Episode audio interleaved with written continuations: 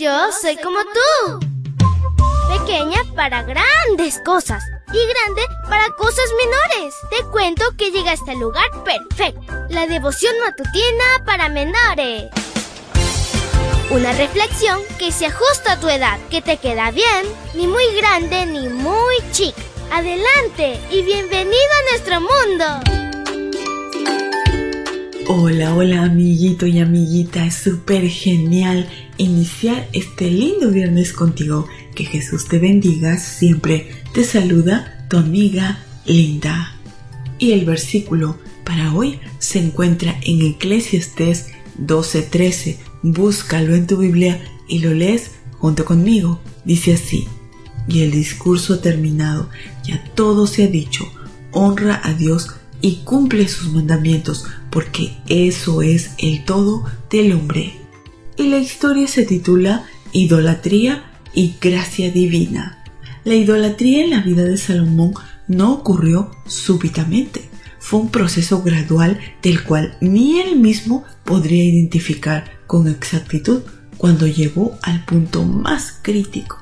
La base de su debacle fue tener tantas esposas, la mayoría extranjeras, Egipto, Moab, Edom, Amón, Sidón y Eteas. Primera de Reyes 11.1. Al principio solo permitió que ellas conservaran sus costumbres y adoraran. Después les facilitó la adoración al proveerles recursos para que edificaran sitios de adoración.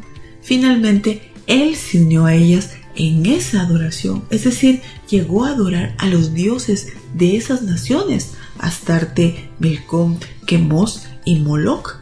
Aprendemos que en cuanto a la desobediencia a Dios, no se debe tolerar el mal en lo más mínimo en nuestra vida, pues llegará el momento en lo que desaprobamos, llegamos a aprobarlo. En cuanto a esto, Salomón conocía muy bien la orden de Dios, incluso la había escrito en Deuteronomio 7, 3 y 4. Tampoco deberán ustedes emparentar con ellas ni casar a sus hijos e hijas con los jóvenes y los muchachos de esa gente, porque ellos harán que los hijos de ustedes se aparten del Señor y adoren a otros dioses.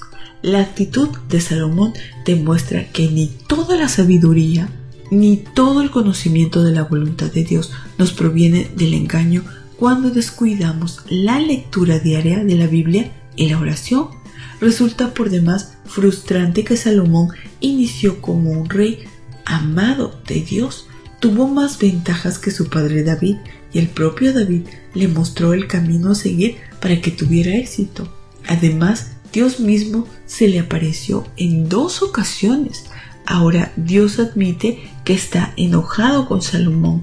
El Señor Dios de Israel se enojó con Salomón porque su corazón se había apartado de él, que se le había aparecido dos veces.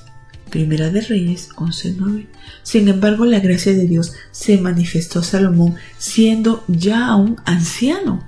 Reconoció su desobediencia, se arrepintió, confesó sus pecados y Dios lo perdonó. Entonces escribió su último libro que es Eclesiastés. En él reconoce la insignificancia de la vida sin Dios.